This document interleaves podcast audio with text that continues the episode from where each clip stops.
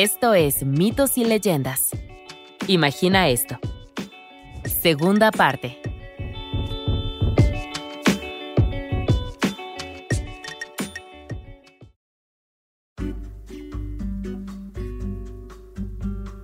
Y así fue como, después de un día de descanso y de aprender todos los trucos de León para el cuidado del cabello, el joven partió de nuevo, caminando hacia el oeste. Esa semana llegó a los cielos y al Buda. El albañil no tuvo que esperar en absoluto y fue llevado ante el Buda de inmediato. El chico se rió. Vaya, ni siquiera fue tan difícil. No sabía por qué Sansang había tardado como cuatro volúmenes en llegar. Parecía que el chico era esperado. Con sus notas listas, el chico se acercó al poderoso ser y abrió el tema del dragón y el espíritu de la tortuga. Esto era simple. El dragón tenía dos perlas en la boca y no podía entrar en el cielo porque no era justo. Todos los demás dragones solo tenían una perla. El albañil galabateó furiosamente en su cuaderno, pero pronto optó por hacer un boceto rápido. Una cabeza de dragón, dos perlas. Ya lo tengo. ¿Y el espíritu de la tortuga? Bueno, eso también era fácil. Sencillamente el caparazón de la tortuga era... ¿Cómo decirlo? No muy bueno. Entonces es más bonito que todos los otros caparazones de espíritu de tortuga y tiene que cambiar su aspecto? Quizás ser más grunge? El chico escribió estilista en una página limpia y lo subrayó dos veces. Pero no era eso. El Buda sería franco. El caparazón del espíritu de la tortuga era áspero, simple y sencillo. Es decir, literalmente era demasiado simple y sencillo. No le caería mal pulirlo un poco. Ya sabes, suavizarlo. Bien, ok, el dragón tenía demasiado y el espíritu de la tortuga tenía muy poco. Lo tengo. El albañil tachó estilista y escribió nuevo caparazón. En el momento oportuno, dos asistentes entraron silenciosamente y señalaron la puerta. La cita había terminado. El albañil estaba extasiado, extasiado. Se dirigía a su casa, arreglaba algunos problemas y recogía los artículos de la lista de deseos del magistrado. La siguiente parada sería casarse con el amor de su vida. Vaya, si ella supiera que sería la afortunada. Bueno, probablemente ya lo sabía y eso significaba que definitivamente, tal vez, se iba a casar. Esto era increíble. Salió corriendo, regresando por el mismo camino por el que llegó. Pasó por el templo y reconfirmó la asistencia del león de pelo dorado a su próxima boda. Hecho esto, se dirigió a la colina del espíritu de la tortuga. Entró con un caparazón de repuesto. No estoy segura de dónde se consigue un caparazón de repuesto para una tortuga espíritu medieval, pero el albañil se las arregló. Tenía dos tercios de su lista completa. Por último, pasó por el camino del dragón. ¿Una perla? ¿No dos? ¿Ese es el problema? Bueno, toma, ¿por qué no te llevas esta extra? Y con eso, el albañil se metió una perla de la boca del dragón en el bolsillo y sonrió. Entonces, ¿el dragón y el espíritu de la tortuga llegaron al cielo al final? La historia no lo dice, lo que sí ocurrió fue que el albañil volvió a casa después de semanas y semanas de viaje. Su madre no podía creer que lo hubiera logrado, pero ahí estaba, un caparazón de tortuga y una perla de la boca de un dragón. ¿No eran tres artículos, sin embargo? preguntó la madre. Dos de tres no estaba mal ni nada, pero el magistrado no iba a pasar por alto al león de pelo dorado. Eso es lo mismo que dijo mi madre, se rió el albañil cuando se presentó ante el magistrado. El león de pelo dorado estaría el día de la boda. Lo había confirmado dos veces y todo. Pues bien, el magistrado no podía retrasar más lo inevitable y entregó a su hi... Acepto. Gracias por preguntar, dijo la hija del magistrado bajando las escaleras de dos en dos. Todo esto era lo único de lo que se hablaba desde hacía meses, y ella estaba 100% de acuerdo. Vamos a casarnos, dijo. El día de la boda, todos los invitados estaban asombrados. El vestido de la novia, la extravagante comida, el león de pelo dorado sentado en la mesa del magistrado con un smoking. Era increíble, e incluso el magistrado miraba incrédulo. El albañil lo había hecho.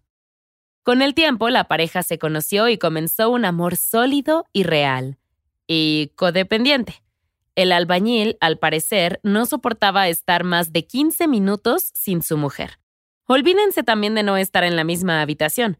Tenía que estar a su lado, asimilando todo de ella. Esto era la felicidad conyugal, ¿no es así? Había sido agradable al principio, pero cuando empezó a ser excesivo, la joven decidió que tenía que decir algo. Esto empezaba a ser demasiado. ¿No tienes un trabajo al que volver? ¿No eres albañil? preguntó. El albañil era, por supuesto, un albañil de oficio, pero después de emprender su gran aventura y casarse, veía el mundo de otra manera. Tenía prioridades. No puedo soportar estar lejos de ti. Eres tan encantadora. Además, su suegro era ridículamente rico, así que eso tenía que servir de algo, ¿no? Era un halago, pero a veces una persona necesita un poco de espacio, ¿sabes?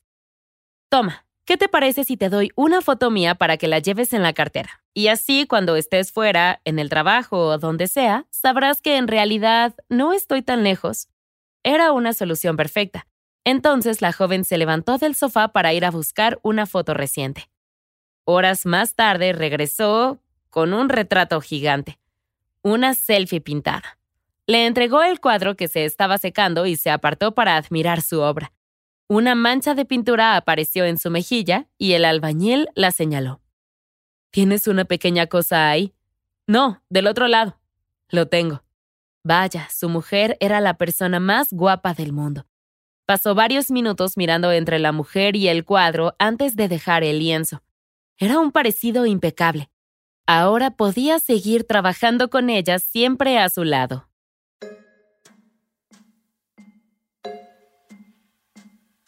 ¿Llaves? ¿Teléfono? ¿Cartera? ¿Retrato? El albañil asintió cuatro veces y se despidió con la mano. Aquel día se dirigía a casa de un nuevo cliente e iba temprano. El negocio había ido bien, y aunque el joven tenía que dejar a su mujer todas las mañanas, se pasaba todo el día junto a su retrato hasta que volvía a casa por la tarde. Había tardado un par de días en acostumbrarse a cargar con el gran lienzo, pero pronto había encontrado la manera perfecta de meterlo bajo el brazo izquierdo. Sin embargo, hoy era un día especialmente ventoso, y antes de que el albañil llegara a su lugar de trabajo, una gran ráfaga de viento levantó la pintura en el aire como una cometa. Se elevó con el viento en dirección al norte hasta... Oh, no. Ah, sí. El retrato había flotado y bailado hasta el palacio del emperador. Pasó por encima de la pared y llegó al patio como una alfombra mágica. El albañil no podía hacer otra cosa más que esperar. Ahora bien, no todos los días un cuadro volaba sobre el patio y el emperador había tenido la suerte de verlo pasar en vivo. ¿Cuáles eran las posibilidades? Vaya, vaya, vaya. ¿Qué tenemos aquí? El emperador se detuvo sin palabras. El rostro, las proporciones, las pinceladas y los colores. Era una obra de arte impecable. También había algo en la perspectiva y en la forma en que el brazo del sujeto se extendía hacia el espectador, como si estuviera tendiendo a algo. Es como... como una selfie pintada. ¿Eso existe? ¡Wow! Fuera, el albañil lo escuchó todo, incluyendo la parte que seguía, la parte en la que el emperador declaraba que iba a casarse con la mujer del cuadro. Pero si es mía, dijo el albañil en voz baja. Se le encendieron las alarmas y se dio la vuelta para correr inmediatamente hacia su casa. De alguna manera, llegó demasiado tarde. En el tiempo que tardó en llegar a casa, la gente del emperador había averiguado quién era la del retrato. Había llegado a la casa de esa persona y había explicado la situación a la desprevenida dama. No importaba que ya estuviera felizmente casada con otra persona. Lo que el emperador quiere, el emperador consigue, dijo un funcionario de aspecto serio. Chasqueó un dedo y varios hombres igual de serios sacaron a la hija del magistrado de la casa y la subieron a un caballo. Todo esto estaba ocurriendo demasiado rápido. Presa del pánico, el albañil corrió hacia su mujer con los brazos extendidos. ¿Qué podían hacer? Los guardias se arremolinaron, reteniéndolo. Desde lo alto de su caballo, la mujer gritó instrucciones. En tres días, el albañil debía ir a buscarla al palacio. Trae una cebolla de dos metros y un vestido hecho de plumas de pollo. Es raro, lo sé, pero hazlo, y todo saldrá bien. Ya verás. Con eso, los funcionarios y su preciosa esposa desaparecieron, tragados en una nube de polvo borrada por las lágrimas. Todos fuera, gritó el emperador. Había dado a su encantadora nueva novia tiempo suficiente para adaptarse a su nuevo hogar y a su nuevo papel, y estaba listo para conocerla por fin. Había visto su hermoso rostro el día de su llegada, y el cuadro, aunque fiel, no le hacía justicia. Pero cuando irrumpió en su habitación, no era la encantadora y feliz dama que esperaba ver. Era la mujer del cuadro, pero no sonreía. Se negaba a hacerlo. Llevaba semanas igual. Obstinada y con cara de piedra. Uf, uno pensaría que la gente superaría ser secuestrada y obligada a casarse, pero no. Se fue, esperando que el día siguiente fuera diferente, pero sabiendo que no lo sería. En los días y semanas siguientes siempre había algo que se interponía en el camino del emperador. La mujer estaba enferma, decía. Por eso aún no podían estar juntos. Y aunque el emperador era lo suficientemente monstruoso como para destrozar el matrimonio de otra persona, no era lo suficientemente monstruoso como para forzar a nadie, lo cual seguía siendo algo monstruoso, pero da igual. Así que esperó, y esperó, y esperó. Finalmente perdió el interés por completo, y fue entonces cuando la mujer, en la intimidad de su dormitorio y a través de la ventana abierta que daba al jardín delantero, esbozó una sonrisa. La cosa más extraña se acercaba por el camino hasta la puerta. Tres días se habían convertido en tres años, pero nunca había dejado de esperar y vigilar a su albañil. Por fin, mi amor, por fin, Frotando un par de dedos callosos, el solitario albañil dejó la aguja y el hilo por última vez. El vestido estaba terminado. ¿Quién iba a decir que necesitaría tantas plumas? Su mujer le había pedido que fuera a buscarla al cabo de tres días, pero el albañil no era conocido por su labor desastre. El vestido había sido una gran pérdida de tiempo, pero para ser sinceros, lo más difícil de encontrar fue la cebolla de dos metros. Y sí, incluso después de la perla de la boca del dragón, el caparazón del espíritu de la tortuga y el león de pelo dorado. Había hecho falta una cantidad nada despreciable de productos químicos y fertilizantes para cultivar la cebolla más grande de la tierra, pero al final, ahí estaba, enfriándose en un rincón y apestando el salón.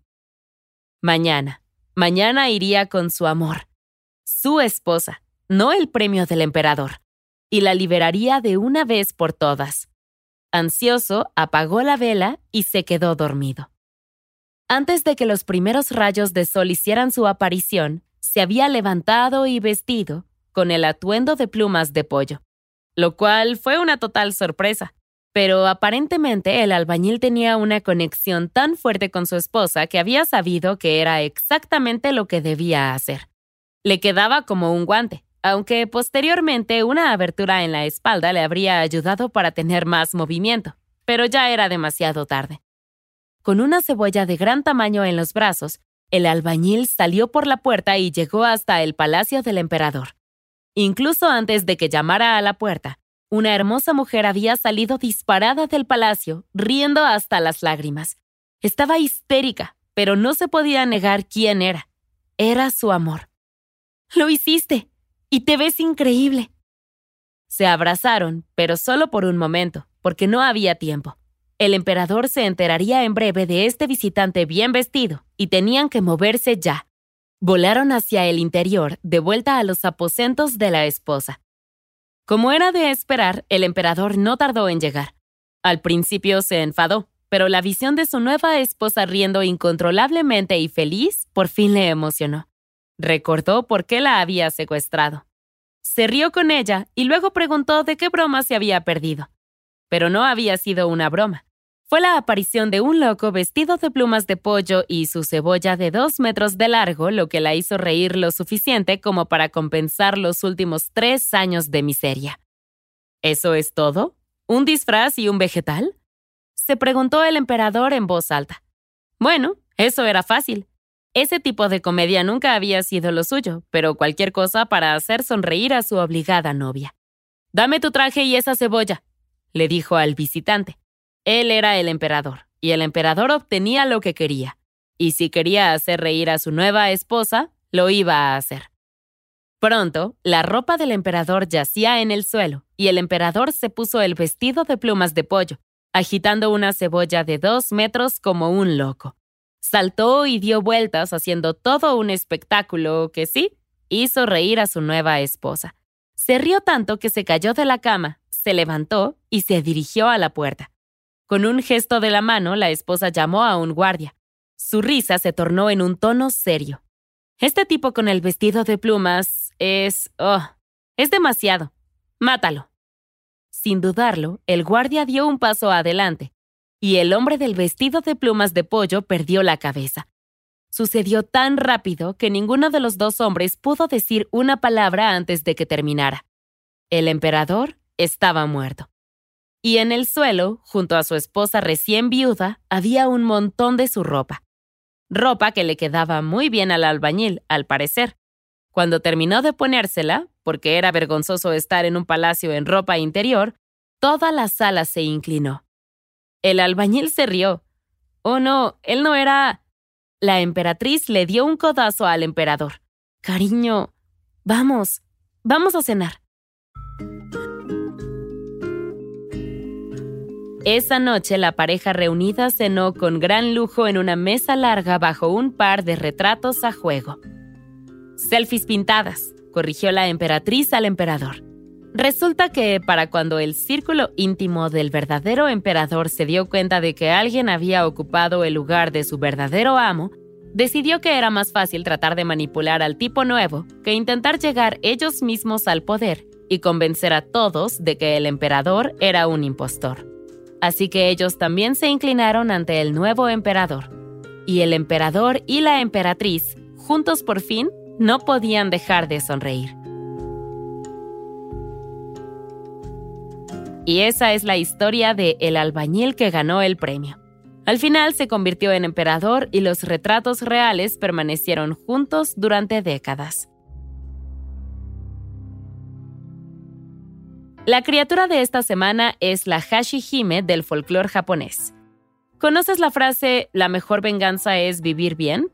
Bueno, la Hashihime nunca ha escuchado esa frase, y si se lo dijeras estaría en desacuerdo y te atacaría por tu optimismo. Tal vez. Las Hashihimes son seres celosas, pero el objeto de sus celos varía. Una versión cuenta que este demonio nació cuando una esposa fue a un santuario a rezar para vengarse. Su marido la había estado celando por toda la región.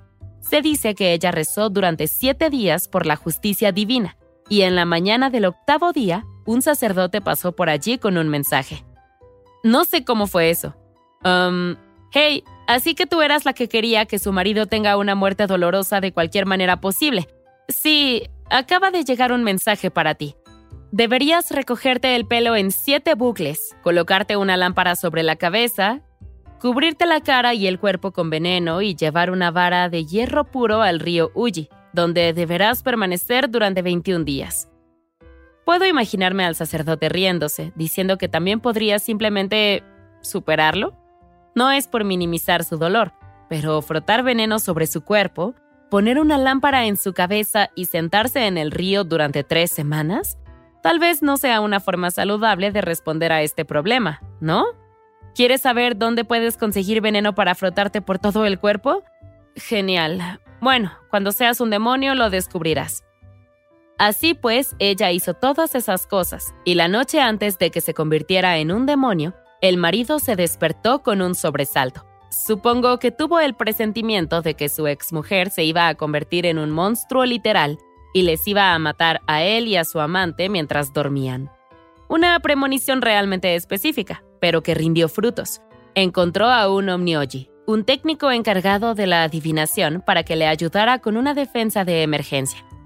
Según una fuente, el Omnioji hizo muñecos de papel de la pareja, Katashiros, que el demonio vio en lugar del marido y su amante. Los atacó, pero la poderosa magia la repelió, enviándola lejos con el juramento de que tendría su venganza.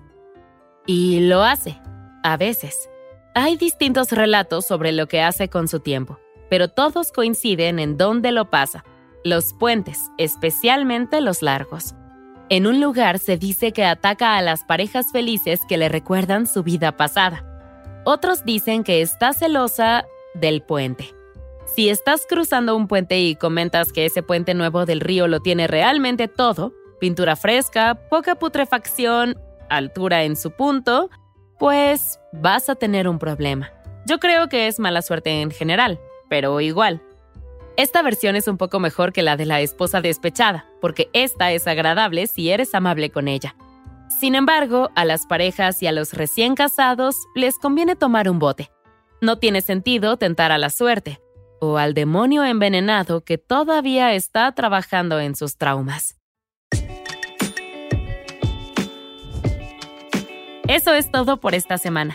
Mitos y Leyendas es un podcast de los creadores de Mitos y Leyendas y Sonoro. Todas las historias y los episodios se basan en la exitosa franquicia de podcast Myths and Legends de Jason y Carissa Weiser. Nuestro tema principal es de la banda Broke for Free y la música de la criatura de la semana es de Steve Combs. Existen enlaces a más música en las notas del podcast. La producción corre a cargo de Alex González, Mitzi Hernández, Esteban Hernández Tamés e Israel Pérez, con el ensamblaje de Ricardo Castañeda para Sonoro Media. Yo soy Vale Estrada y también me hago cargo de la adaptación al español. Muchas gracias por escucharnos y nos encontramos hasta la próxima.